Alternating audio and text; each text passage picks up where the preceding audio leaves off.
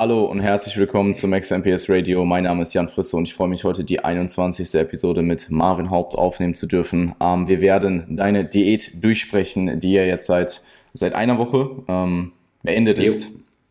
Wir werden äh, hier Vergleiche einblenden, äh, diese auch besprechen, ähm, auch den Übergang jetzt in die Off-Season ähm, einmal ähm, euch erklären, ähm, wie jetzt der Übergang von Diät in die Off-Season gestaltet wird und wie dann auch die Off-Season gestaltet wurde. Ähm, du bist ja jetzt ein paar Tage in deinem neuen Programming. Und ähm, ja, ich werde sicherlich am Ende noch ein kleines GNBF-Recap geben und was generell so dein, dein, deine, ähm, deine Beobachtung ist äh, in Bezug auf Bodybuilding und jetzt, ja, ich sag mal, dem normaleren Leben ähm, ohne Lockdown. Mhm. Wie geht's dir, Marvin? Ähm, also danke für die Einleitung erstmal. Grundsätzlich geht es mir ziemlich gut, muss ich sagen. Also ich ähm, würde behaupten, dass die Diät ähm, ja Früchte getragen hat, dass es auf jeden Fall eine produktive Zeit war. Und ähm, das fühlt sich natürlich dann entsprechend gut an, wenn die Form dann auch mal wieder ein bisschen ansprechender ist, man sich äh, generell etwas vitaler fühlt. Also mein Körpergefühl ist einfach gut, ich fühle mich wohl. Ähm, ja, und mir geht's gut. Also ich kann mich nicht beklagen. Ähm, grundsätzlich weiß nicht, ob wir gleich als Fazit mal äh, oder ins Diätfazit eintauchen wollen an der Stelle. Ja, absolut. Ähm, vielleicht sprechen wir einmal durch, wie die Diät, also ich meine, wir haben die eh durchgesprochen, wa warum wir die Diät gemacht haben oder warum du die Diät gemacht hast und wie das Ganze angesetzt wurde, ähm, auch in was für einem zeitlichen Rahmen.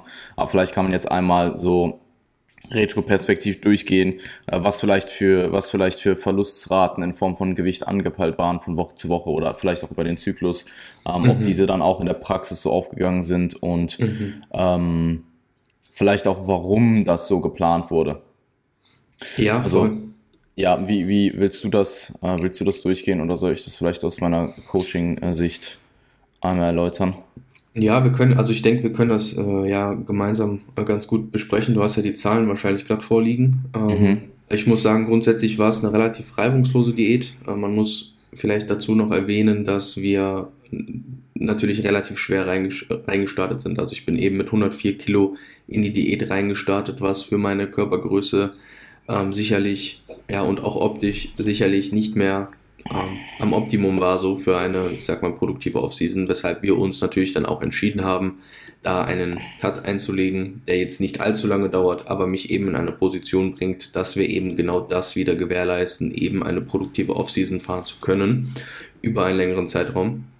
Und hinsichtlich der Tatsache, dass es ja auch ähm, und die Zeit rennt halt gefühlt. Also du, du, du, du weißt selber, ne? also wenn ich jetzt nächstes Jahr starten würde, dann wären wir jetzt quasi schon fast wieder kurz von der Prep. Ähm, ich starte 2023, dementsprechend haben wir jetzt noch etwas Zeit, können da nochmal produktiv äh, in, die, in die Improvement Season gehen und haben uns dann aus dem Grund eben auch dafür entschieden, in die Diät reinzustarten.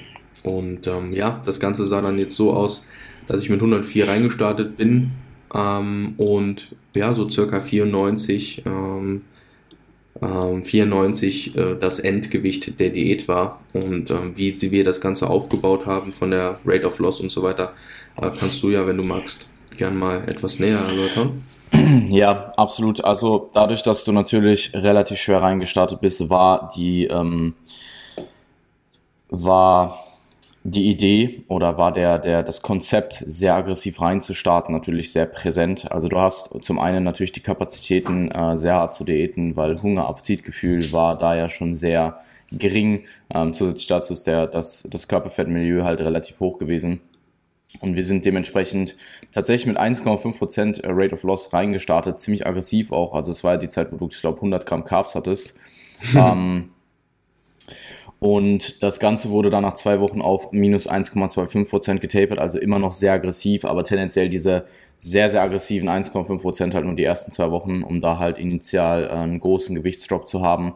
Äh, dann das Ganze ein bisschen zu tapern. Ähm, in der fünften Woche wurde dann gedeloadet. Ähm, beziehungsweise du warst ja dann auch in Wien. Ich weiß nicht, ob es die fünfte oder die sechste Woche war. Du warst auf jeden Fall eine Woche in Wien. Ja. Du, äh, ah, du hast noch eine Woche dran gehangen, genau so genau, war's.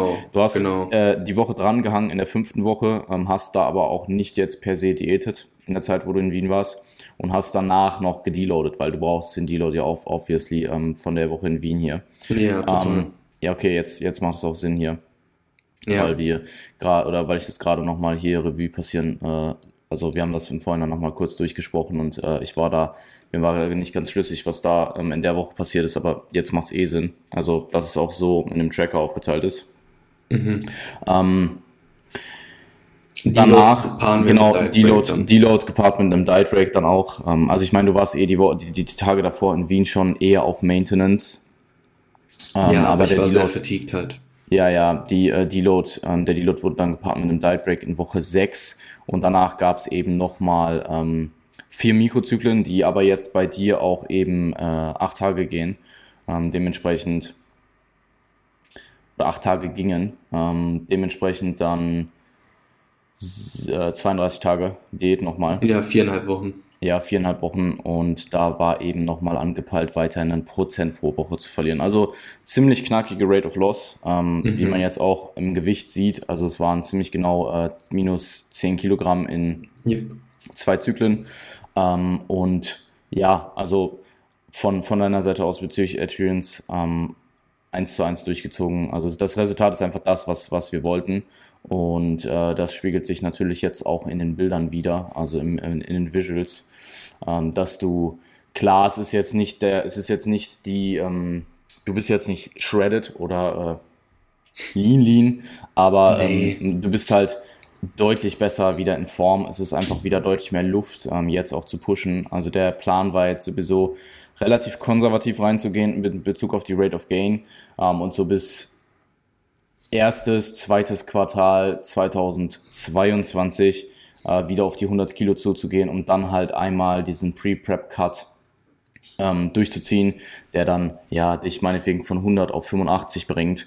Und diese 85 werden äh, deutlich, also diese 85 werden, was, das, was den KFA angeht, ähm, eine, komplett, eine komplett andere Nummer nochmal sein als die äh, 94 jetzt. Also ist eh klar. Weil du bist dann nicht nur, du bist dann nicht nur noch 9 Kilo leichter, hast 9 Kilo weniger Körperfett, sondern bist da dahingehend natürlich auch noch muskulöser als jetzt. Und das wird dich für die restliche Zeit, die du dann noch, die dir dann noch im Aufbau verbleibt, ähm, in eine sehr, sehr gute Ausgangslage zu bringen, um von da aus weiterhin konservativ zu gehen und dann eben in 23 in die Prep reinzustarten. Absolut. Ähm, muss auch sagen, mir ist es recht leicht gefallen, eben aus den genannten Gründen auch, weil ich halt eben auch einfach in einem relativ hohen Körperfettmilieu war und auch jetzt noch nicht in einem Bereich bin, wo es dann in irgendeiner Form irgendwie zu Diäterscheinungen kommen würde oder sollte. Und ähm, ich habe natürlich auch schon die ein oder andere Diät hinter mir, habe schon eine Wettkampfdiät hinter mir. Das heißt, dieser Skill an sich, eine Diät zu machen, ist jetzt bei mir ja natürlich schon ein bisschen fortgeschrittener ähm, weshalb ja wir schon davon ausgegangen sind, dass es auch relativ reibungslos vonstatten geht. Und ähm, ist auch, denke ich, etwas, was man den Leuten so mit auf den Weg geben kann, vor allem auch wettkampfambitionierten Athleten, dass vor einem Wettkampf sicherlich mal die ein oder andere Probe, Diät in Anführungszeichen oder äh, die ein oder andere erfolgreiche Diät mal vonstatten gehen sollte, damit man mal ja, die Erfahrung gemacht hat, das mal kontinuierlich durchgezogen hat, äh, mal ja wirklich sich im Klaren ist, was da so auf einen zukommt und dass es halt so eine gewisse Restriktion mit sich bringt. Aber jetzt in meinem Fall, ja, tat mir das schon fast eher gut. Also es war schon fast eher eine positive Zeit oder eine positive Erfahrung, ähm, weil ich mich, wie gesagt, jetzt einfach grundsätzlich etwas besser fühle. Und ähm, Vergleiche, ja, Vergleiche ähm, sagen mir auch zu, muss ich sagen.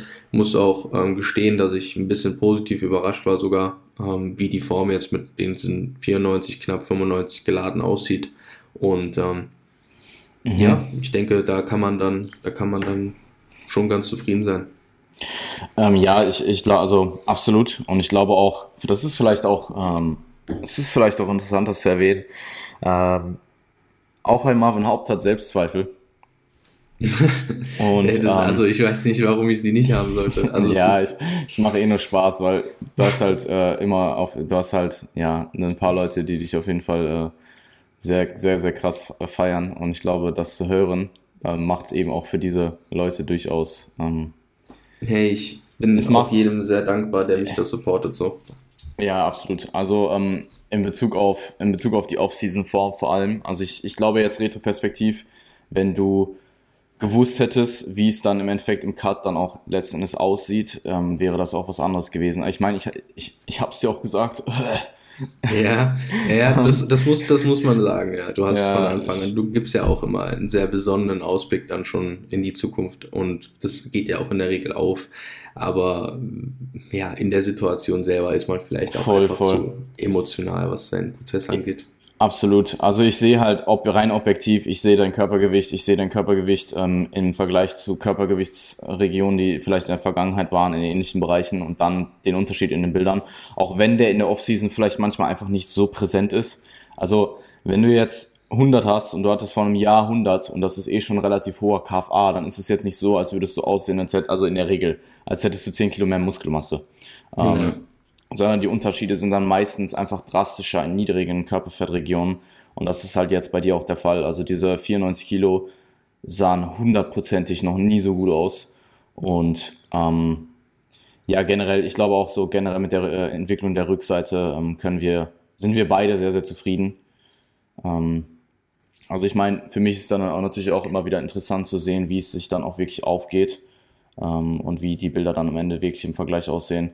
Und man, man darf eben auch nicht vergessen, dass es ja immer noch relativ hoch ist. Also diese 94 Kilo, ich meine, du bist 1,73, ist immer noch 20 Kilo übers, über deinem alten Stage Weight, ähm, 22 Kilo. Und ich versichere dir, wenn du jetzt preppen würdest, wären das keine 22 Kilo, bist du lean, lean wärst. Das, das, das wäre auch echt schade, weil ich habe schon ziemlich viel dafür gearbeitet. Nee, es, wär, es wären vielleicht, es wären vielleicht nur noch, ähm, es wären vielleicht nur noch wie viel bist du? 94? Du musst noch 6 Kilo gainen, damit du 100 Kilo Stage Weight hast. Perfekt. Ja, nee, also ja. Ähm, ich, ich meine, ich habe meine Vorstellung, du, äh, ich weiß aber auch, dass du da immer ein bisschen bescheidener bist als äh, ich vielleicht, ähm, was so mhm. deine Einschätzung dazu angeht. Ähm, wir, wir werden sehen. Lassen wir das mal so stehen. Ich habe so meine eigenen Ansichten, du weißt die auch. Ich habe dir auch sicherlich mhm. irgendwann mal gesagt. Ähm, und wir, wir, wir lassen das jetzt einfach, wir, wir warten einfach mal ab, so in anderthalb ja. Jahren. Ja, lass uns, lass uns mal abwarten, bis die große Diät vor der Prep mal stattgefunden hat. Dann kann man das sicherlich auch ein bisschen besser abschätzen, weil der KFA da ja auch in einem anderen Rahmen wieder ist. Ja, es wäre wild, wenn du dann einfach mit 85 schon fast fertig bist. so. Ja, aber dann, aber dann, würden wir, dann. dann würden wir wahrscheinlich aber auch nicht bis 85 daten. Wo, ah, wobei, ja. ich, ich glaube es schon, ich glaube es schon, es macht Sinn, diese langen, diesen langen äh, oder längeren, eh, lang wird der ja auch nicht. Also diese, diese 15 Kilo oder 12 bis 15 Kilo zu verlieren, ist halt der Cut, den du jetzt gemacht hast, plus noch ein Zyklus. Also vielleicht. Mhm. Drei bis vier maximal, ne? Ja, ähm, das, wird ja. das wird ziemlich sicher auch ein relativ einfacher Cut für dich. Und ähm, vorausgesetzt, die Umstände sind ähnlich wie jetzt, aber davon gehe ich aus. Und wenn du da jetzt am Ende schon in Körperfettregionen kommst, die dich zu stark vertiegen, dann bringen wir dich da auch gar nicht rein. Ich meine, klar, es macht schon Sinn, ein bisschen Puffer zu schaffen, auch für den restlichen Aufbau dann noch bis zum Kickoff. Aber du willst dich natürlich auch nicht da schon so, so niedrig oder du willst nicht so weit diäten, dass du da erstmal monatelang, äh, monatelang vielleicht nicht, aber erstmal ein, zwei Monate brauchst, um äh, da wieder rauszukommen. Ähm, Total. Ja. Ja, es ist äh, sehr interessant. Also ich muss sagen, es, es, es kam dann jetzt doch irgendwie schneller, dass schon wieder die erste Hälfte der Offseason vorbei ist, muss ich sagen. Also als, als du das dann auch so erwähnt hattest, ich so, wow, okay. Ähm, ist ja dann doch irgendwie immer alles gar nicht so lange und doch so viel Zeit hat man dann irgendwie gar nicht im Natural Bodybuilding. Ähm, ich habe mir jetzt schon sehr, sehr viel Zeit genommen, ähm, offensichtlich, aber ich kann mir auch sehr gut vorstellen, dass es dann in Zukunft anders sein wird, dass ich da etwas frequenter äh, auch Wettkampfstarts an den Tag legen werde. Ähm, vielleicht ähm, nochmal, ja. Ja, ich würde hier einfach mal die äh, Bilder einblenden. Mhm. Ähm, und wir können ja dann mal kurz darauf eingehen. Du hast ja auch auf Instagram gepostet. Also ich, ähm, für ja. alle, die ein bisschen mehr Kontext noch äh, wissen oder lesen wollen, äh, checkt auf jeden Fall Marvins Instagram ab. ja, genau, das ist der Beitrag von vor einer Woche gewesen. Mhm. Da habe ich dann auch nochmal alles so ein bisschen zusammengefasst und die Shots dann halt gegenübergestellt. Ähm, dass man alles mal gesehen hat. Keine Side-Posen ja, tatsächlich, aber Front und Back halt. Mhm. Ja, also ich denke, die, ähm, ich denke, die deutlichsten Unterschiede. Ich, also was, was man dir definitiv hoch anrechnen muss, ist, dass du deine potenziell drei schwächeren Posen halt einfach alle als ersten Slide genutzt hast. Also ich glaube, das, mhm. das machen, das würden, das wird die würden die wenigsten machen. Ähm, weil deine Backposen halt gerade nach der Prep, also die waren halt einfach nicht gut. Und ähm, wenn man sich die jetzt, ja, das ist halt so, ähm, die waren halt alle drei nicht gut und mhm. klar, die Back, die Back Double By hängt noch ein bisschen hinterher. Wobei ich auch sagen muss, auch da, klar, du hast viel äh, Hüft, du hast viel Hüftfett verloren, aber da sitzt natürlich immer noch was. Und ich kann dir, das, was ich dir im Vorhinein zum Cut gesagt habe, zum, äh, zum Rücken ähm, Improvement Season Progress, dass, dass jetzt im Cut sich alles entfalten wird, weil dieser gesamte Körperfett, diese gesamte, dieser Körperfett, dieser Bereich rund um deine Hüfte in Bezug auf Körperfett einfach schmilzen wird und dass dein V-Taper einfach komplett ja. enhanced, das geht ja noch weiter. Also das ja. ist ja jetzt noch nicht vorbei. Und äh, ich denke aber insgesamt, dass dein gesamter Rücken in Bezug auf den Lat und auch die, den, äh, den Bereich rund um die äh, Rückenmitte und auch die Erectors schon deutlich freier geworden sind, da aber nicht viel Substanz weggegangen ist. Also irgendwer hatte dir, glaube ich, mal geschrieben, alles, was von deinem Lat dran gekommen ist, ist nur Fett. So, ja, Digga, guck dir die Bilder an, so, schreib mir, bitte, schreib mir bitte, schreib uns bitte nochmal, was du dazu denkst. Ähm, Ah, nee, schreib mir bitte nicht. Ja, schreib, ja. Kannst du mir schreib schreiben. Kannst schreib du mir schreiben. An, aber schreib mir nicht. Ja, ja, voll. Ähm, ja, äh, also jetzt mal abgesehen davon, dass es halt ja. Ähm, ist auf Solide. jeden Fall sehr, sehr solides Resultat. Äh, Kann man abhaken. Ja. Ähm, ich denke, wir schauen da ja auch nach vorne. Also wir wollen ja jetzt auch wieder Improvements einfahren. Hast du das Bild mit 80, mit, mit war das 90? Nee, das Bild mit 90, ne? War das, das war 90, oder? Das war ja so 91. Hast du das? Du hast das wieder, ne? Ich, ich glaube, ich habe es irgendwo. Doch, aber du hast es wieder. Du hast mir das doch letztens auch irgendwann gezeigt. Zeig mir, schick mir das mal später. Ja, ja. schick mir das mal später. Ja, mach ich. Mach ich. Nee, um, ehrlich ähm, jetzt. Ja, ich mach's. Ja, okay, ich mach's. perfekt. Alles klar. Um, Übergang in die Offseason. Wie sind wir vorgegangen? Genau, also wir haben jetzt im Endeffekt eine wie immer Kombination äh, aus Deload und Maintenance oder Diet Break, aber in dem Fall ja dadurch, dass die Diät beendet war, würde ich jetzt mal Maintenance nennen und ähm, sind von dort aus eben äh, mit den Daten, die wir gesammelt haben. Also wir haben natürlich jetzt aus der Diät die äh, Kalorienmenge und abhängig davon natürlich auch das Körpergewicht plus eben die ähm, ausgerechnete Maintenance äh, genommen und äh, oder du hast es genommen und hast halt eben daraus dann einen ähm, ja, den, den weiteren Verlauf, den weiteren Vorgang geplant. Wie du schon angesprochen hast, wollen wir sehr konservativ gainen, da ich in einem Bereich bin, wo das immer noch, also wo, wo, wo meine Performance einfach sehr gut nach vorne geht, ich aber, ähm, denke ich, jetzt nicht wieder so schwer werden sollte oder wir nicht mehr so schwer werden wollen wie vorher. Dementsprechend haben wir uns das Cap bei 100 gesetzt und haben uns dann eben die Zeitspanne rausgesucht bis zum äh, Pre-Prep Cut, wenn man das so sagen kann, und wollen bis dahin halt eben diese 100 Kilo möglichst lange ausreizen. Und so bist du dann eben auch hingegangen und hast die Makros sehr konservativ über Maintenance angesetzt. Also es ist ein Überschuss, aber es ist halt durchaus ein eher geringerer Überschuss. Und ähm, so wollen wir eben gewährleisten, dass wir da möglichst lange ohne irgendwelche Diäten oder irgendwelche Pausen weiterhin im Überschuss verbringen können. Ja, genau. Ähm, warum genau haben wir vielleicht zum Anfang hin aggressiver gepusht in Offseason, jetzt vielleicht zum, zur Hälfte hin immer weniger? Beziehungsweise ich würde fast sagen, dass ähm, jetzt vielleicht der Zeitpunkt ist, wo man wenig, also wo man die insgesamt schaut, dass, die, dass das Körpergewicht nicht mehr so stark ansteigt wie vielleicht im ersten halben Jahr. Mhm. Aber wir müssen halt auch nicht so vorsichtig sein per se, wie ähm, wie zur gleichen Zeit nächstes Jahr. Und das muss man an mhm. der Stelle auch sagen. Weißt du, wenn du jetzt, du, du startest jetzt mit 94 aus dem Cut raus und wir peilen 100 an, wenn es jetzt 102 werden, so, dann äh, so what. Ja, whatever. Ähm, ja, ja, voll. Ähm, das wäre dann zum Beispiel nächstes Jahr um die gleiche Zeit schon eher ein Problem. Jetzt auch nichts Unlösbares, ja. aber da würde ich schon schauen, dass die Rate of Gain wirklich präzise, haargenau in diesen sehr, sehr konservativen ähm, Raten ansteigt. Wenn wir jetzt einen Prozent pro Monat anpeilen und es wird halt ein bisschen mehr, ähm, dann ist es nicht, dann ist es nicht die Welt. Klar werde ich da schon den Trend beobachten und jetzt, wenn es jetzt kontinuierlich über Monate mehr werden ähm, und die Form auch nicht so mitspielt, wie wir vielleicht wollen, dann werde ich das natürlich schon ein bisschen drosseln. Aber ich denke, dadurch, dass wir natürlich auch mit den 3200 Kalorien, glaube ich, waren es, sehr mhm. äh, gediegen reingestartet sind, wird das auch einfach nicht passieren. Also wir werden da, ähm, oder ich werde da auf jeden Fall ein Auge drauf haben. Und wenn man jetzt, ich habe jetzt gerade mal im Datentracker die, die 0,25 Prozent pro Woche ähm, eingetragen bis, bis Ende des Jahres, äh, wären mhm. das tatsächlich ähm, lass ich mal ganz kurz schauen. 97 knapp. Ja, nee, du musst, du musst äh, bei Sollte? dem, du musst dein aktuelles Gewicht, warte. Es wären so 98,5 bis Ende, bis Ende mhm. November.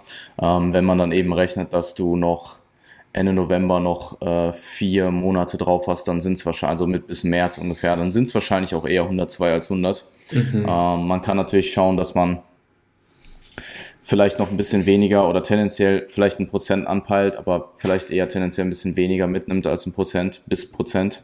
Aber wie gesagt, also ich werde das jetzt hier, ähm, wir werden da primär den, den, das Hauptaugenmerk auf die Form in Kombination mit der Trainingsperformance legen.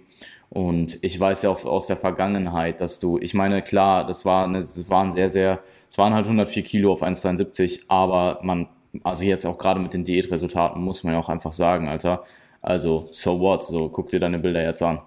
Ähm, ja, yeah, war eine produktive Zeit. War definitiv das, eine produktive Zeit in Kombination mit dem, mit dem Fakt, dass die Post, Post ähm, ja einiges nicht gut gelaufen ist. Genau. Und ähm, ich glaube schon, dass wir aus dem restlichen, aus der restlichen Hälfte noch mal mehr rausholen können. Klar, du näherst dich immer weiter deinem genetischen Limit an, aber ich glaube, ähm, ich glaube vielleicht nicht, dass der Online-Coaching-Prozess noch so viel besser wird per se, aber ich lerne dich halt immer noch weiter besser kennen. Du lernst dich selbst auch noch weiter besser kennen.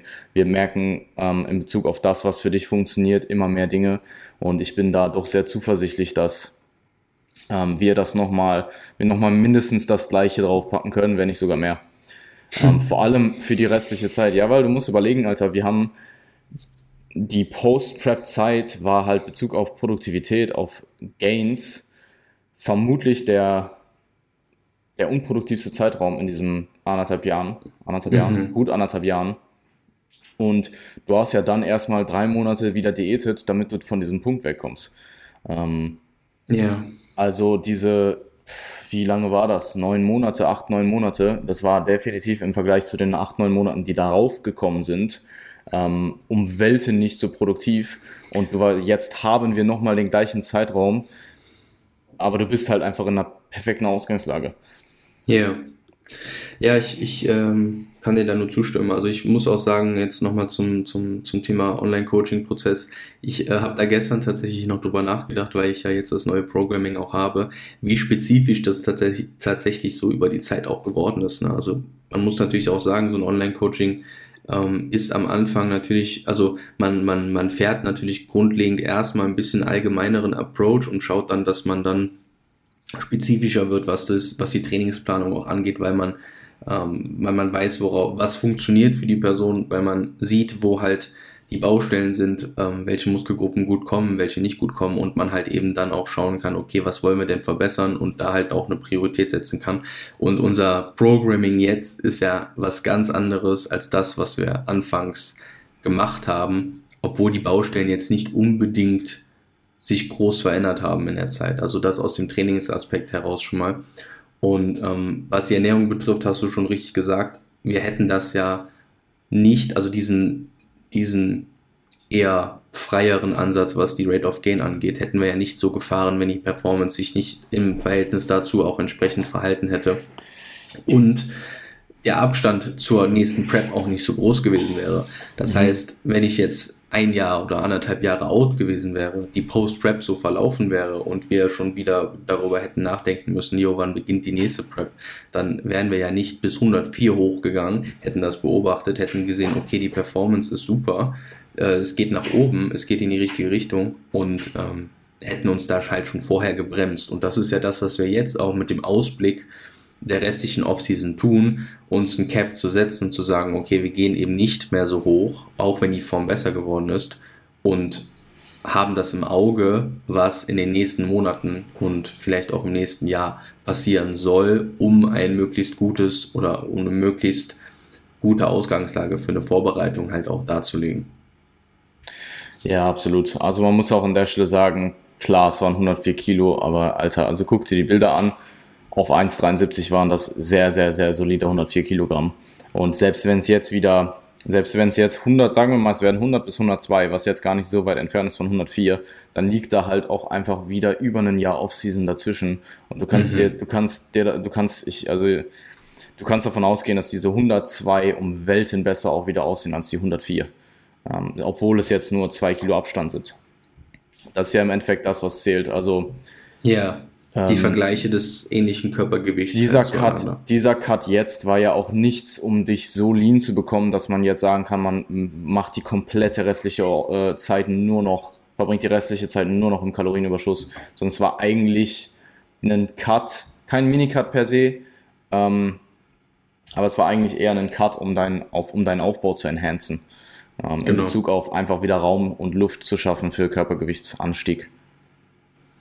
Yes, genau. Gut, ähm, wollen wir über dein Training sprechen? Äh, da hat sich ja doch, also du hast gerade schon angesprochen, da hat sich ja doch etwas mhm. geändert.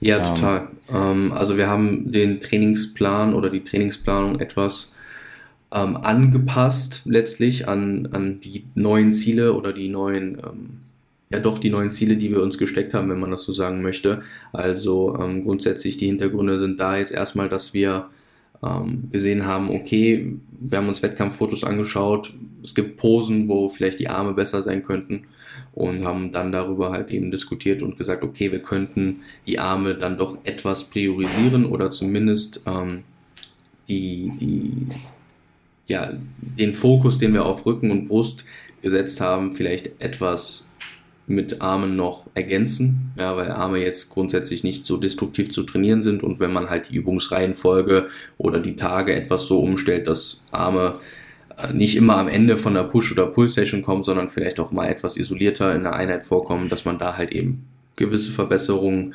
ähm, vielleicht hervorrufen kann und haben uns dann da, dahingehend auch überlegt, wieder auf eine Einer-Frequenz umzusteigen, was den Unterkörper angeht, weil da ja doch immer noch so eine gewisse ja, also die Proportionen sind immer noch eher tendenziell wahrscheinlich Richtung Unterkörper und äh, Unterkörperdominanz ausgerichtet und ähm, die Einerfrequenz war dennoch immer noch produktiv für mich, weshalb wir uns da eben entschieden haben, ähm, eine Lower Session in acht Tagen zu machen. Also mein Mikrozyklus ist acht Tage, eben in diese Lower Session noch Armtraining mit einzubauen, isoliert eben von der Push- und der Pull-Session und gleichzeitig damit eben auch die Rücken- und ähm, Brustteile der Push- und Pull-Sessions wieder etwas zu potenzieren, weil halt eben dort weniger in der Session stattfindet, weniger Armtraining in der Session, in der Session stattfindet und man sich da auch wieder etwas isolierter auf die äh, Schwachstellen per se konzentrieren kann. Ähm, ja, willst du was dazu sagen? Ähm, ja, also es ist definitiv auch es sind ein paar Dinge dabei, die ich so per se noch nicht in der Praxis viel angewandt habe. Gerade zum Beispiel das, mhm. äh, das den Experimentätentag und so weiter. Ähm, mhm. Es macht einfach auf dem Papier Sinn. Und ich, du hast die, du hast die Einheit eh schon trainiert. Wie war die? Ich habe die Einheit gestern trainiert. Ja, ich muss sagen, es ist natürlich relativ viel, weil es einfach relativ viele Sätze sind. Mhm. Ähm, wenn man die Bizeps, Trizeps äh, Sachen supersettet, wird das sicherlich ähm, wird das sicherlich ein bisschen flotter gehen. Ich kann das aus aktuellen Umständen bei uns im Studio leider nicht machen, weil man halt eben nur ein mhm. Gerät belegen darf ähm, und man halt immer alles desinfizieren muss. Deswegen gehen Supersätze bei uns halt gerade nicht. Ähm, kann mir aber sehr gut vorstellen, dass es, wie gesagt, ähm, ja deutlich angenehmer wird, wenn ich Bizeps, Trizeps Supersätze machen kann. Ansonsten haben wir das ja in der Session auch verteilt. Also es ist nicht nur Arme direkt am Anfang oder am Ende, sondern zwischendrin. Okay, ich hatte dir aber eigentlich das Equipment so geprogrammt in Bezug auf die Armsätze, dass du das eigentlich schon supersetten kannst. Ja, also die Dumbbell-Sachen habe ich auch äh, gesupersettet. Ja, aber kannst du nicht zum Beispiel die, die Asset Cable Curls und die Crossover Extensions, also du besetzt halt einfach die Kabelstation. Ja, ähm, könnte ich machen, müsste ich dann halt jedes Mal ähm, umbauen und desinfizieren und so. Mhm. Also das ist halt dann immer so ein Musst bisschen, du nach jedem also, Satz desinfizieren, meinst du? Ja, wenn ich die Griffe umhänge, dann ja. Also streng genommen schon. Also es ist halt ein bisschen, okay. also das Ding ist, ich bin halt Trainer ja, bei uns im Studio. Und gut. ich darf mir halt sowas nicht erlauben, wenn irgendwer mhm. irgendwas sieht, was man bemängeln kann, dann gibt's halt, dann kann es halt, ne, dann, ja, weißt voll.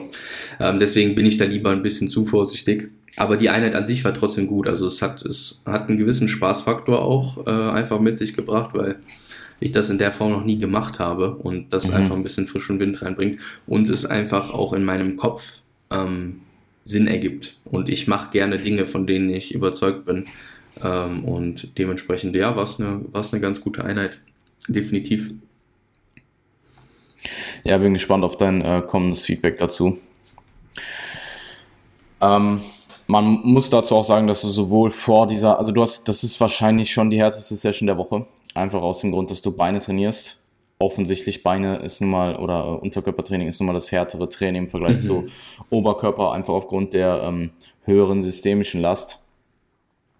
Ähm, ja, da haben wir ja aber auch, ähm, oder ich weiß nicht, ob du dazu was sagen wolltest, aber da haben wir ja grundlegend auch gegengesteuert, indem wir gesagt haben, wir machen vor und nach der Lower Session ein Rest. Das wollte ich, darauf wollte ich hinaus, ja. Genau, darauf wollte ich hinaus wahrscheinlich. Mhm. Um, ähm, genau. Genau, äh, das wird eben dafür sorgen, dass du sowohl fresh in die Einheit raus äh, reingehst, als auch fresh in die nächste Einheit reingehst, indem du halt vorher und nachher einen, äh, einen Rest Day hast. Ansonsten, ähm, ja, ist das Ganze halt immer noch sehr, sehr stark auf den Rücken natürlich ausgelegt. Rücken, ähm, Rückenarme, danach wahrscheinlich Brust, dann Delts. Also mhm. Delts haben hier definitiv jetzt gerade nicht die Priorität. Finally. Ähm, finally. Also es ist nicht so, als würdest du deine Delts jetzt wenig trainieren. Auf gar keinen Fall. Nee, ähm, nee. Die werden ziemlich sicher auch weiter mitwachsen. Also das ist auch das Ziel. Aber die Priorität ist einfach nicht so hoch, wie sie vielleicht vorher war. Ähm, und ich bin gespannt, wie jetzt dein, dein, also ich, du hast deine Arme noch nie in irgendeiner Weise priorisiert, oder? Gar nicht, null. Ich habe sie ja. immer so ganz lieblos am Ende der Sessions äh, trainiert und muss auch sagen, teilweise, also ich glaube, dass da auf jeden Fall mehr drin ist. Sagen wir mal mhm. so. Ja, bald Lee Priest. ja, total. Bald, bald Lee also Priest. Also ich glaube schon, Prime. dass ich in der, in der Front Double Biceps zum Beispiel, wenn ich in Wettkampfform bin, bin ich meine Arme jetzt nicht so beeindruckend. Äh, mhm. Ich denke, ich denke, dass da auf jeden Fall, ähm, vor allem in der Frontansicht, optisch auf jeden Fall noch was geht. Finde jetzt von der Rückseite gar nicht so verkehrt, also auch in der Back, Back Double oder sowas. Aber ich glaube mal, also ich, ich lehne mich mal weit aus dem Fenster. Ähm, zu gute Arme auf der Bühne zu haben, ist ja fast schon nicht möglich. Also zumal meine Delts jetzt auch nicht so schlecht sind. Ja, weil deine ähm, Delts ähm, eben sehr Delts gut sind. Halt, genau, wenn die ja. Delts jetzt, wenn die Delts jetzt nicht ausgeprägt wären und ich wirklich sehr dicke Arme hätte, gut, dann könnte man drüber streiten. Aber ich glaube, dass das Gleichgewicht zwischen Delts und Armen bei mir oder dass es bei mir tendenziell eher Richtung Dells sich verschoben hat in den letzten, in den letzten Monaten und ähm, man da auf jeden Fall, was die Arme angeht, ein bisschen was nachholen kann. Absolut, ja. Bin gespannt. Yes. Ich kann mir sehr gut vorstellen, dass das hier wieder äh, ein absoluter Selbstläufer wird in Bezug auf dein, dein Armwachstum. Ähm, oder ich bin, ich kann es mir nicht nur gut vorstellen, es wird so sein. Ja, es ist alles Selbstläufer. Ich, äh, ich arbeite nicht hart so. Nein, nein, mit Selbstläufer meine ich einfach, dass ich ge gefühlt jede Woche deine Bilder aufmache und mir denke, okay, Arme sind besser, check. Rate of Gain Pass, okay. check, so Rest haken wir ab und dann geht's halt weiter. Also war es halt gefühlt bisher. Ähm, klar das freut immer, mich, dass du das so klar, siehst. Klar gab's immer wieder Bumps auch. Also ich meine, wir brauchen, du hast jetzt auch kein nur auf Bodybuilding ausgerichtetes Leben. Das muss man an der Stelle auch sagen. Also es ist schon sehr viel optimal, aber du hast natürlich mhm. auch einfach die Hürden teilweise jetzt in der Zeit überstanden, die nun mal einfach mit einem, die nun mal einfach im Leben sich auftun. Mhm. Ähm, und dafür ja. war das alles sehr, sehr produktiv. Vor allem eigentlich in der Zeit, wo man sagen könnte, tendenziell jetzt auch im Lockdown, ähm, dass für viele die Zeit vielleicht nicht produktiv war, war vielleicht für dich tatsächlich Herbst letztes Jahr bis hierhin mit die produktivste Zeit ever im Aufbau. Ja, ich äh, muss, muss fairerweise aber auch sagen, dass ich mich da auch teilweise wirklich in dem Bodybuilding-Prozess bewusst so ein bisschen verloren habe, weil es mir ja auch privat teilweise einfach nicht so gut ging und ich da so ein bisschen die, das Ventil auch hatte und mich da wirklich sehr gut drauf fokussieren konnte, weil ich dann einen Punkt hatte, an dem ich mich festhalten konnte. Absolut. Und in der Lockdown-Zeit, dadurch, dass ich nicht gearbeitet habe, hatte ich eben auch die Möglichkeit zu leben wie, weiß ich nicht, Jay Cutler so. Also ich konnte ja halt äh, nicht, nicht gearbeitet würde ich nicht sagen, weil du hast ja nichtsdestotrotz dein, also du hast ja gecoacht und ähm, ja, aber ich hatte regulären Gym-Schicht. Ja, ja, voll, absolut. Und, und das war ein Vollzeit. Ja, aber du? man, also rede ich mal hier nicht so klein, weil im Endeffekt du hast auch in der Zeit deine, deine Trennung durchgemacht. Wir haben das ja hier auch kurz thematisiert auf dem Podcast, deswegen mhm. kann ich das an ja. der Stelle, denke ich, ähm, sagen. Und Klar. das in Kombination mit dem Lockdown, ich glaube, dass sehr, sehr viele Leute sich da vielleicht verloren hätten und ich, du hast dich vielleicht auch verloren, so wie du es jetzt gesagt hast, hier im Bodybuilding-Prozess. Aber Alter, das ist, äh, also gerade auch für deine sportlich, auf sportlicher Ebene ist das ja fast das Beste, was du hättest machen können. Oder es ist das Beste, was du hättest machen können, dich da in dem Sinne klar natürlich mit der Trennung auseinanderzusetzen. Ich will gar nicht sagen, dass man die mentale Seite jetzt komplett wegblocken soll und dann quasi diese typische Geschichte Trennung und danach bist du zum übelst huge Bodybuilder so. Aber du hast dich halt bewusst quasi damit abgelenkt und mhm. ähm, ja, also äh, ich glaube, nicht viele Leute können von sich behaupten, dass die äh, Zeit aus dem Lockdown, dass man aus der, aus der Zeit im Lockdown so produktiv rausgegangen ist. Yes. Ja, ähm, zumal da natürlich dann auch, und das ist eine, eine Gewohnheit, eine Routine, die ich jetzt sehr gut auch mitnehmen konnte in die aktuelle Phase. Ich habe mich da auch entsprechend stumpf ernährt. Ja, es hat ja nichts offen gehabt. Ähm, es waren keine sozialen Events dort, äh, die, die, die stattgefunden haben. Und ich konnte mich da sehr performanceorientiert ernähren oder ich habe mich dort per sehr performanceorientiert ernährt. Das heißt, ich habe die Pre- und Post-Workout Nutrition ähm, priorisiert und ähm, das über einen sehr langen Zeitraum und ich habe schon das Gefühl, dass mir das auch nochmal einen gewissen Benefit gegeben hat, gegenüber einfach nur meine Makros abzudecken, Eiweiß ganz gut zu verteilen, ähm, nämlich auch über, über, über die Kohlenhydratverteilung auch mal äh, mehr nachzudenken. Und das ist sicherlich eine Gewohnheit, die ich jetzt auch sehr, ähm, sehr gerne mit in die, in die Improvement Season wieder mitnehmen möchte, dieses performance-orientierte Mealtiming ähm, im Sinne von, dass es relativ stumpf ist ums Training herum, dass ich mir aber zwischendurch auch mal was gönne und nicht dieses, was man früher so gemacht hat, äh, abends halt die größte Mahlzeit ähm, sich reinzupfeifen und halt zu gucken, dass man das Eiweiß einigermaßen gut verteilt. Also ich konnte sicherlich auch meine Learnings und meine, meine, meine positiven Schlüsse aus der Zeit mitnehmen, auch wenn es vielleicht nicht die leichteste Zeit war, aber es hat mir für meinen Bodybuilding-Prozess auf jeden Fall weitergeholfen. Ja, und ich glaube auch, dass du retroperspektiv ja schon sagen würdest, dass du es genauso wieder machen würdest. 100 Prozent. Mhm. Ja, absolut. Also, das schreibe ich so. Ich bin gespannt. Ja, mhm. wunderbar. Ähm, wie lange sind wir in? Ich habe es nicht auf dem Schirm. 40 Minuten. Okay. Ähm, ich weiß nicht, wie viel Platz du dir oder wie viel, wie ausführlich du über die Genwerf sprechen möchtest. Ähm, ähm, ja, äh, kurzes Recap. Wettkampf war ähm, von der Organisation her vermutlich die beste GNBF bisher, einfach weil sie ja sehr, sehr strikte Zeitrahmen hatten. Die wurden auch äh, eingehalten. Also es war sehr predictable, ähm, was natürlich den Coaching-Prozess sehr, sehr leicht macht, weil ich muss halt nicht andauernd schauen, wie weit wir sind und wie ich jetzt potenziell diese Form in, in, an Zeit XY auf die Bühne bringe, sondern es war halt klar, okay, da ist die Klasse und da wird es halt passieren. Und so war es dann im Endeffekt auch. Ähm, klar von der Stimmung, es war halt keine reguläre GNBF. GNBF assoziiere ich halt mit einer riesigen Halle, mit unfassbar vielen Zuschauern für eine Natural Bodybuilding Show, mit ähm, quasi der gesamten deutschen Community auf einem Fleck.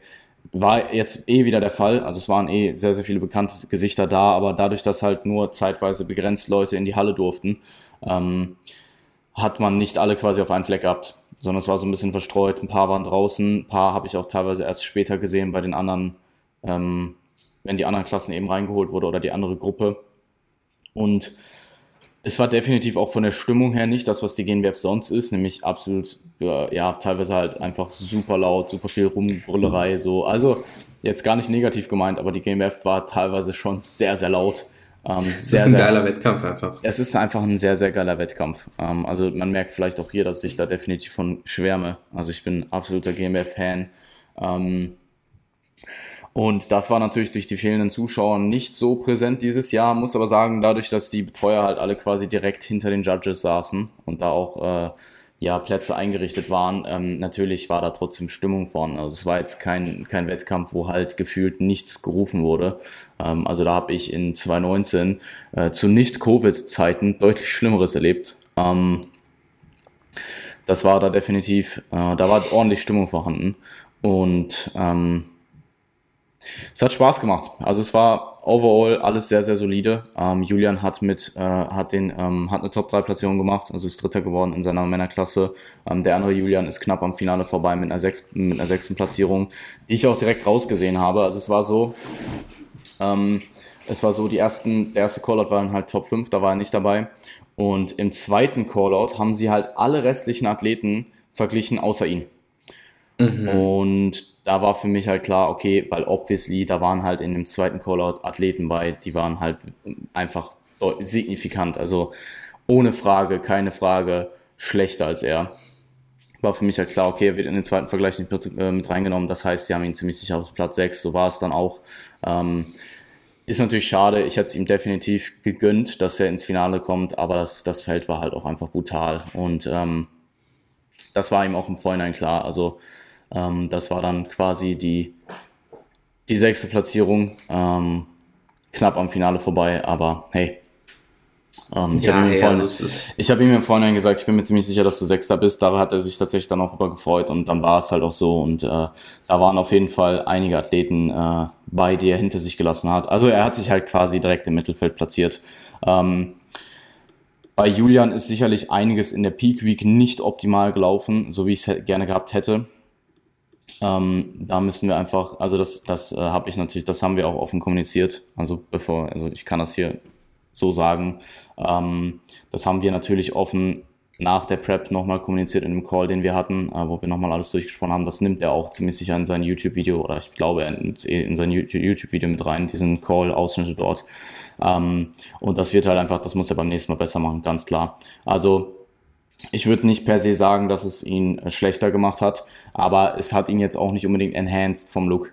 Ähm, also das, was im Endeffekt dabei rauskam und diese Peak Week, wenn man da den Fokus ein bisschen mehr oder was heißt ein bisschen, den Fokus definitiv mehr auf die Athletenseite legt, vor allem in diesen letzten paar Tagen, wo einfach nochmal alles zählt und auch in Relation zu dem ganzen Rest, der vorher passiert ist, so einen kleinen Teil nur ausmacht. Also ähm, dein Salz zu tracken, klar, es ist super nervig und das macht man, also wer macht es gerne, aber Alter, du hast sechs Monate Prep hinter dir, wieg dein verdammtes Salz vernünftig ab und ähm, das ist in Relation zu diesen sechs Monaten Grind, die du vorher äh, reingestellt hast, ist ja ein Witz. Also ähm, solche Dinge zu nailen in Zukunft, ähm, da muss er auf jeden Fall mehr den Fokus drauf legen. Nichtsdestotrotz, ich bin sehr, sehr zufrieden, was wir rausgeholt haben. In diesen zehn Wochen ähm, haben wir, denke ich, alles äh, rausgeholt, was wir hätten rausholen können. Er hat auch, äh, er hat ja auch ähm, sich, als, als er bei mir angefangen hat, war er definitiv so ein bisschen in dieser Schonhaltung. Er war da ja schon gut am äh, gut in der, in, in, in der Prep drin, was äh, Fatigue und ähm, Lethargie und so weiter angeht. Und ich habe ihn da auch nochmal ordentlich geschoben. Er hat ja auch nochmal zwei, drei Kilo verloren. Ähm, die hat man ihm auch definitiv angesehen und für die Zeit war das eben das Maximum, was wir hätten rausholen können. Ähm, und er ist auch overall damit sehr, sehr zufrieden. Also, oder wir sind overall damit auch sehr zufrieden. Eine Top-3-Platzierung von einem zehnten Platz in 2018 ist auch definitiv ein ordentlicher Sprung. Ähm, und das kann dann in Zukunft auch nur noch besser werden. Also Potenzial ist definitiv vorhanden. Ähm, und das wurde auch dieses Jahr schon ordentlich entfaltet. In der Zukunft kann er es definitiv noch besser nailen, auch jetzt mit dem Off-Season-Prozess, der ja signifikant dafür ist, wie er beim nächsten Mal aussieht. Denke ich, ähm, wird das beim nächsten Mal nochmal und es wird ein nächstes Mal geben, wird es nochmal ganz, ganz anders aussehen. So.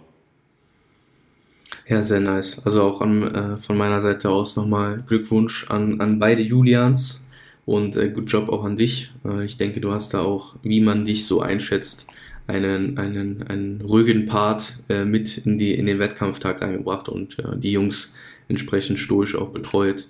Ähm, vielleicht von meiner Seite aus der Livestream, weil ich den Livestream ja auch verfolgt habe, ähm, mhm. war auch sehr gut umgesetzt, fand ich. Also haben sie, haben sie sehr gut gemacht. Ja.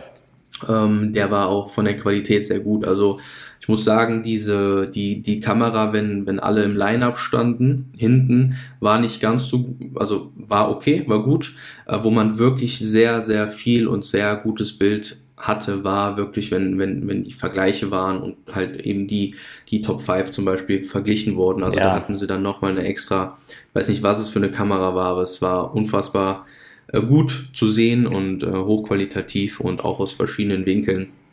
Und da hat man gemerkt, da haben sie sich auf jeden Fall Gedanken zu gemacht. Ich fand es insgesamt auch sehr gut, dass sie ähm, den Wettkampf auf zwei Tage aufgeteilt haben, weil das bei der GNBF und das äh, wissen alle, die mal da waren, sonst immer ein ziemlich langer Tag wird. Also es beginnt um 8 Uhr morgens und geht bis 1 Uhr oder so. Ne? Du weißt es selbst. Mhm. Und ähm, für die Athleten ist das sicherlich auch ein bisschen angenehmer. Also ich kann mich noch sehr gut dran erinnern. Ich bin ja 2019 dann auch bei den Junioren gestartet. Das war irgendwie um 10 und das Gesamtsiegerstechen, also die Herrenklasse war dann irgendwie um 19 Uhr oder so, 18 Uhr, 19 Uhr und das Gesamtsiegerstechen war dann irgendwie um 0 Uhr oder um halb eins. Ja, ja, das war crazy. Also, also ich bin da wirklich dann in, vielen Stunden dreimal auf der Bühne gewesen. Das ja, war schon, ähm, war schon crazy. Also gut, dass sie es gut, dass sie es auf zwei Tage aufteilen. Ich hoffe, das bleibt auch ähm, so wenn die Auflagen etwas äh, entspannter geworden sind. Ich denke schon.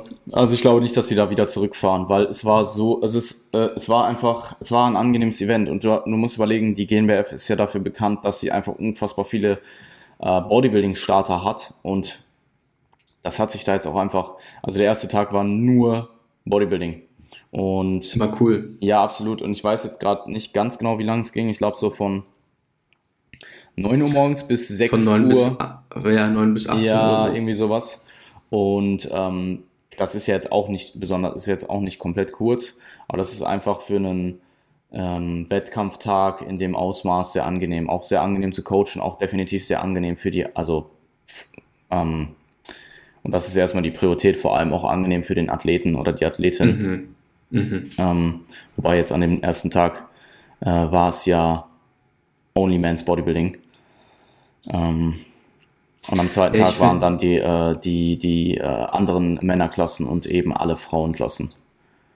Nee, ich ja. habe jetzt gerade überlegt, mich wundert es ein bisschen, dass die Fra Frauen-Bodybuilding nicht am ersten Tag mit reingenommen haben. Mhm. Aber wie auch immer. Ähm, ja, ich weiß, wie, ich weiß, was du meinst. Also ich finde grundsätzlich ähm, sind natürlich recht viele Pausen auch dazwischen gewesen, auch nicht kurze Pausen, ähm, was vielleicht das Erlebnis für den Zuschauer, der vor Ort ist, etwas mindert. Es gab äh, und vielleicht. Ja, aber in Zukunft. Ne? Ja, ja. Ich weiß nicht, wie sie es nee, dort handhaben Ich glaube, sie werden das sonst nicht machen. Also ich glaube, die Pausen waren primär dafür da, jetzt unter den Auflagen dafür zu sorgen, dass die gesamte Gruppe abbaut, aus mhm. der Halle rauskommt, weil erst dann können ja die nächsten auch rein. Das heißt, die mhm. erst die Gruppe A meinetwegen oder Gruppe 1, ich weiß gerade nicht, hat eben komplett abgebaut, ist raus, mussten auch relativ zügig raus. Also es war jetzt nicht so, als könnten wir da noch ewig lang äh, nach unserer ähm, Gruppe da noch in der Halle sein. Ähm, und dann wird erst die nächste reingeholt, die muss ja dann auch erstmal auspacken und sich dann auch, da muss ja auch erstmal Zeit geben für den Athleten, sich aufzupumpen. Also ich weiß zum Beispiel, bei uns in der Gruppe waren wir die zweite Klasse, das hat es ein bisschen angenehmer gemacht, weil wir sind reingekommen und hatten,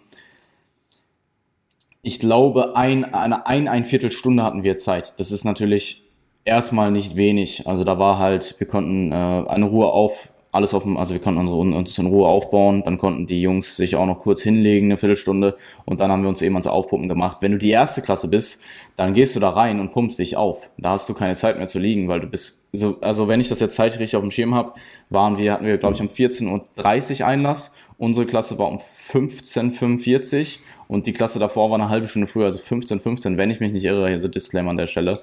Das heißt, du hast halt eine Dreiviertelstunde Zeit. Das heißt, du gehst rein, legst deine Sachen auf den Boden und fängst dann nicht auf zu pumpen. Ähm, yeah.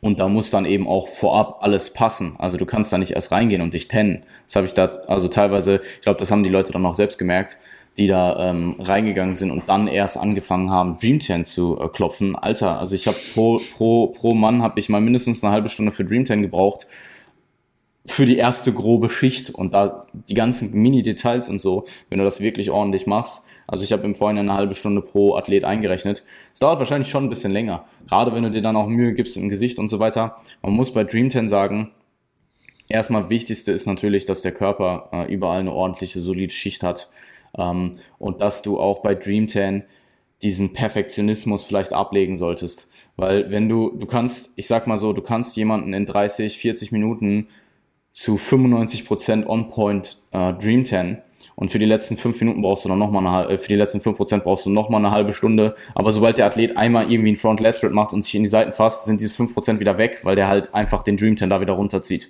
Also ähm, da vielleicht äh, diese erste solide Schicht drauf zu machen für die Zukunft ist für mich so ein bisschen das Learning, was ich äh, da ähm, jetzt wieder gemerkt habe, äh, nach 2019 auch, dass ähm, man da einfach eine solide Grundschicht drauf macht und dann einfach nochmal vorab Backstage beim Aufpumpen nochmal Kleinigkeiten ausbessert, die auffallen so. Ähm, weil sonst kannst du da auch anderthalb Stunden für brauchen. Und das ist halt auch nicht im, im, im Sinne des Athletens, dass du den da hinstellst, anderthalb Stunden und den tot klopfst. Weil, also, ähm, ich, glaub, ich, glaube, ich glaube, das ist äh, eben auch das, was viele Leute bei Dream 10 gar nicht so krass auf dem Schirm haben. Also die Leute, die es richtig machen, schon. Du musst Dream 10 vernünftig einklopfen, sonst zieht das nicht richtig ein und dann verdeckst du einfach nur Details. Es geht nicht darum, das Dream 10 auf dich drauf zu schmieren, sondern das Dream 10 auf dich drauf zu schmieren und dann in die Poren einzuklopfen. Ähm, und ja, ich habe da dann teilweise Dinge gesehen, so super seichtes Einklopfen, also wirklich nur quasi drauf berühren. Und das ist halt nicht Sinn der Sache. Also, ja. Ja. Was man bei Dreamten definitiv sagen muss, ist, dass die Schicht tendenziell, vor allem wenn du nicht Backstage im, im, im äh, oder nicht auf Bühnenlicht steht, dass die Farbe schon sehr, sehr dunkel sein sollte. Und tendenziell, wenn du dir in normalem Alltagslicht im Hotel oder im Airbnb oder was auch immer oder vielleicht auch Backstage denkst, okay, wow, ist schon sehr, sehr dunkel, ist vielleicht zu dunkel, sieht es wahrscheinlich auf der Dann Bühne. Ist gut. Also ich habe Leute gesehen, da war es vielleicht ein bisschen zu viel und ich habe Leute und ich habe meine beiden Athleten gesehen und ich denke, bei meinen beiden war es ziemlich on point. Es hätte noch ein Hauch dunkler sein können, denke ich. Mhm. Ähm, ich muss mir die, die, die Live-Footage nochmal angucken. Ähm, es hätte noch ein ganz kleines bisschen dunkler sein können. Aber es war ziemlich on point. Also muss man an der ja, Stelle auch sagen. Ja, schon gut. Es war schon ziemlich gut. Hat schon gepasst. Ja.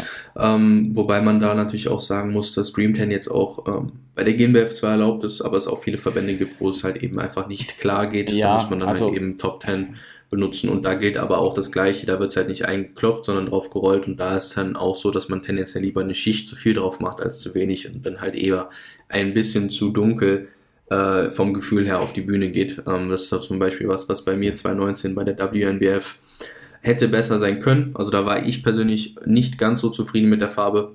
Ähm, habe es auch selbst gemacht, also kein Tanning Service.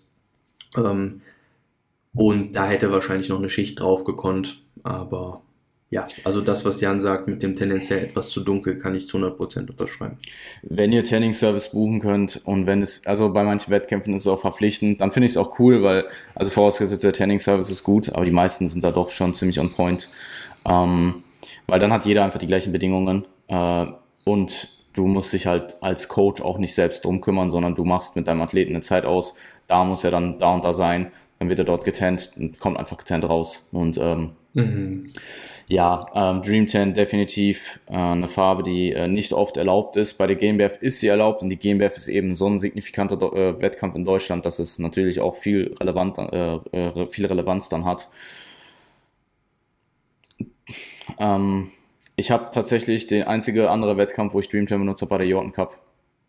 In 2019. Ach, das ist auch erlaubt. Ja, ja, bei der OCB ist es nice. auch erlaubt. Und da machen es auch die meisten. Also die ja. Amerikaner wissen da definitiv auch, äh, was the real shit ist. Oh. Dream 10 ist the real shit. Ja, aber um, es ähm, ist ja bei der GNBF ebenso. Ja, ja, also du, du merkst einfach die Leute, die, äh, die da auch, also du kannst dir auch mal einfach so die, die Top 5 Platzierungen oder Top 3 Platzierungen der jeweiligen Klassen anschauen. Die, die meisten haben Dream 10 drauf, so. Mhm. Ähm, ja, voll. Ja. Ja, zum Beispiel jetzt nächstes, also jetzt im Herbst, ähm, ANWF ist es nicht erlaubt, UKDFBA ist es nicht erlaubt, INBA ist es auch nicht erlaubt, also es werden dann bei der GmbF erlaubt, die jetzt ihren Wettkampf wieder nach vorne gezogen haben, nachdem der äh, Aufschrei in Deutschland äh, passiert ist. Also äh, da gab es ja wirklich einige, ähm, einige sehr, sehr unzufriedene ähm, Athleten und man Coaches. Kann schon, man könnte schon sagen, es gab einen Shitstorm. Was man absolut nachvollziehen kann, auch an der Stelle, muss mhm. man natürlich auch mhm. erwähnen. Ähm, sie sind jetzt zu, zum Glück zurückgerudert. Das Ganze findet jetzt wieder am gleichen Datum statt. In Bad Fallings-Bostel, also äh, ja, äh, äh auf ein neues nach Bad Fallings-Bostel, Alter. Ähm, ich bin gespannt. Metropole. Metropole. Ja, ja, absolute Metropole. Ähm, Und äh, zusätzlich dazu gibt es noch eine Newcomer-Meisterschaft. Also jetzt über äh, drei Tage sind richtig, ne? 8., 9., 10. Ja, mhm. crazy. Ähm, ja. Bin sehr gespannt drauf. Also, Hoffentlich kann ich diesmal mit. Sonst kriege ich äh, lange Ja, also ich glaube, ich glaube, ähm, also ich meine, gut, die Situation in England ist jetzt gerade auch nicht äh, rosig. Also muss man an der Stelle auch sagen, Situation in England äh, ist jetzt gerade bei, äh, ich weiß nicht, ich habe vor ein paar Tagen geguckt, es waren 30.000 Cases pro Tag. Ähm, und die machen halt komplett alles auf. Also jetzt zum 19. wird da jegliche Corona-Maßnahme jegliche äh, äh, Maßnahme, um ähm, den Virus einzudämmen, aufgehoben. Alles wird aufgemacht. Es gibt keinerlei Beschränkungen mehr, auch in Bezug auf Großveranstaltungen und so weiter. Was natürlich erstmal für die Wettkampfsaison an sich, dafür, dass erstmal überhaupt Wettkämpfe stattfinden, absolut positiv ist, weil so haben die halt einfach keine Restriktionen, die können machen, was sie wollen. Es ist halt die Frage, wie sich das jetzt in den nächsten zweieinhalb Monaten bis dahin entwickelt und wie extrem das dann wird. Ähm, yeah. Ich meine sogar, dass sie dann auch tatsächlich die Reisebeschränkungen aufheben, wenn du nicht aus dem Risikogebiet kommst zum 19. Ähm, ich, also das ist jetzt das auch wieder fetter Disclaimer an der Stelle. Ich glaube, das äh, wird zum 19. auch aufgehoben, ähm, was dann natürlich auch die Einreise möglich macht. Aber äh, ja, ich glaube, zu UKDFBA könntest du tatsächlich mitkommen. Also ich wüsste nicht, was dagegen spricht, vorausgesetzt, sie lassen halt Zuschauer zu. Und ähm, ja, hoffen wir mal, dass die GmbF klappt und eventuell den Wettkampf in äh, Rumänien. Also wenn du dich da anschließen willst, bist du natürlich immer herzlich willkommen. Ja, ich, äh, ich versuche ich versuch auf jeden Fall alles mitzunehmen, was geht. Ähm, man muss auch sagen, ich mache das natürlich auch äh, mit aus egoistischen Gründen, weil ich natürlich auch äh, Erfahrung äh, vor Ort bei verschiedenen Wettkämpfen sammeln möchte, so auch um, um verschiedene Eindrücke von verschiedenen Verbänden zu bekommen und als Coach da auch besser zu werden. Andererseits gibt mir das sicherlich auch eine gewisse Motivation mhm. mit auf den Weg. Also das habe ich jetzt bei der GNBF auch schon wieder gemerkt. Und ich merke das auch meinen Athleten an, die äh, nächstes Jahr im Herbst ähm, auf der Bühne stehen. Die sind alle, oder man kriegt einfach nochmal so einen gewissen Motivationsschub. Man weiß wieder, man weiß wieder, wie das alles, äh, wie das alles abläuft und was ja, da alles passiert und was für Eindrücke man bekommt und das gibt einem dann nochmal so ein bisschen Feuer. Absolut und das hast du ja auch, das, also das habe ich auch bei den drei Athleten im Herbst jetzt gesehen. Also die sind da auf jeden Fall alle äh, fired up. Fired up. Fired up, man. 50.000 Cases gestern, Alter. Perfekt. Nee. Boah, Digga. Läuft. Was bei denen. Ja, gut. Wird sich zeigen. Ansonsten, ähm, ja, GmbF haben wir soweit durchgesprochen. Ich glaube, möchtest du noch was, äh, äh, möchtest du noch was abschließend sagen, oder? Ah, ich denke, wie viel haben wir jetzt? So eine knappe Stunde, oder? Mhm. Ich glaube, wir haben ja einen ganz guten Ausblick gegeben, ähm, was unsere Vorgehensweise jetzt war von der Diät ähm, in den Aufbau und für den restlichen Zeit, für die restliche Zeit in der Improvement Season. Also da äh, sollten jetzt alle so einen groben Fahrplan wissen, auch was äh, mein Training angeht, den Split und die Hintergründe dazu, äh, die Denkweisen, äh, die wir dazu haben und wie wir das Ganze angegangen sind. Da kann sicherlich auch äh, jeder so einen kleinen Teil von mitnehmen für sich und ähm, das auf seine eigenen auf das eigene Programming anwenden. Und ähm, ich denke mal bezüglich des performanceorientierten Meal Timings haben wir auch nochmal ein bisschen was zu gesagt. Also aus aus allen Richtungen mal ein bisschen beleuchtet, wie wir das Ganze angehen und äh, was so unsere Vorgehensweisen sind. Voll. Ich denke, das passt. Oder was meinst du? Nee, ich denke schon. Ähm, Wunderbar. Gut, dann äh, hören wir uns in zwei Wochen wieder. Ähm, bei mir geht es tatsächlich Absolut. heute in den Kickoff mit Lukas. Ich denke, ich werde da einiges zu äh, berichten haben. Ich wollte gerade sagen, das wird cool. Das ja, wird eine schöne Episode. Absolut. Spannend. Und wir hören uns dann nächste Woche regulär wieder. Yes, bye bye.